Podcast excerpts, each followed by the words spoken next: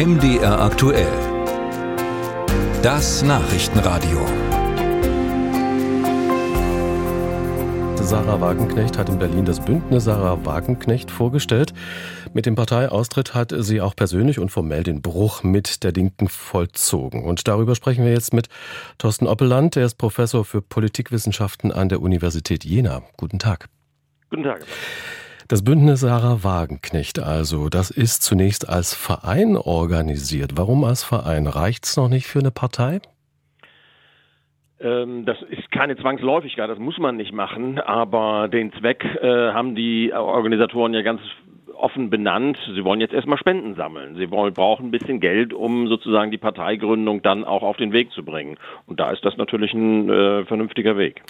Das Bündnis Sarah Wagenknecht also erst einmal. Wie wird es ausgerichtet sein und äh, wird es für ganz Deutschland relevant sein?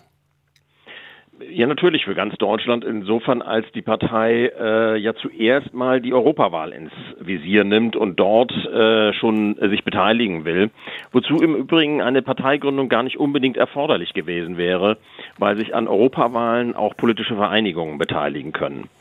Aber die ganze Kalkulation, was die Fristen und so angeht, das zielt ganz offensichtlich auf die Europawahlen und die finden ja äh, in, in ganz Deutschland statt. Für die Wahlen dann im kommenden Jahr in Sachsen und Thüringen müsste dann aber auch eine Partei gegründet sein. Auf jeden Fall. Da gibt es bestimmte Fristen, bis wann man bei den jeweiligen Landeswahlleitern den Willen an der Wahl teilzunehmen anzeigen muss. Dann muss geprüft werden, ob die Kriterien erfüllt sind für eine politische Partei und äh, dann müssen Listen vorgelegt werden. Schauen wir mal auf das Potenzial dieser Bewegung, sage ich mal, der, der Partei dann später. Welches Potenzial hat denn dann oder hätte die Partei in Mitteldeutschland, in Sachsen und Thüringen wird der Landtag 2024 neu gewählt und hätte äh, diese Bewegung, diese Partei in Thüringen beispielsweise, Sie sind in Jena verortet, mhm. hätten Sie überhaupt genug Mitstreiter dort? Ehrlich gesagt, das kann ich nicht beurteilen. Da, da, dazu stecke ich nicht genug innen drin, denn das hängt ja davon ab, wie viele jetzt wechseln werden, wie viele Frau Wagenknecht rüberziehen kann, wie viele vielleicht auch von ganz außerhalb der Partei dazustoßen. Das äh, lässt sich weder von außen und schon gar nicht zum jetzigen Zeitpunkt ganz beurteilen. Äh, interessant ist die Frage, ob es überhaupt dazu kommen wird. Denn theoretisch könnten ja die anderen Parteien das relativ einfach verhindern, indem sie einfach einen Selbstauflösungsbeschluss fassen also die Fraktionen des Landtages, den Landtag auflösen und damit die Landtagswahlen vorziehen würden. Ja. Dann würden die Fristen definitiv nicht ausreichen, um sich noch zu, an, an der Wahl zu beteiligen für die neue Partei.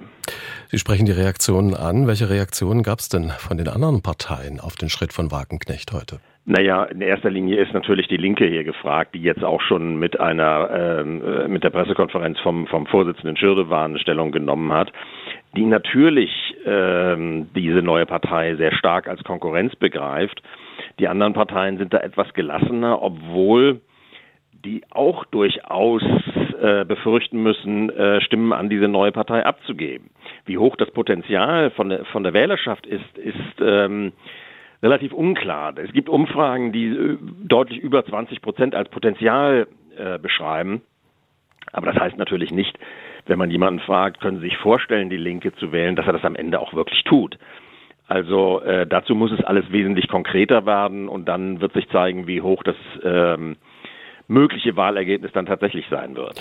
Also es sind noch viele Fragen offen. Vielleicht noch, noch mal ein Schlenker hinüber zur AfD. Muss man sich dort äh, Sorgen um ähm, das Wählerklientel machen?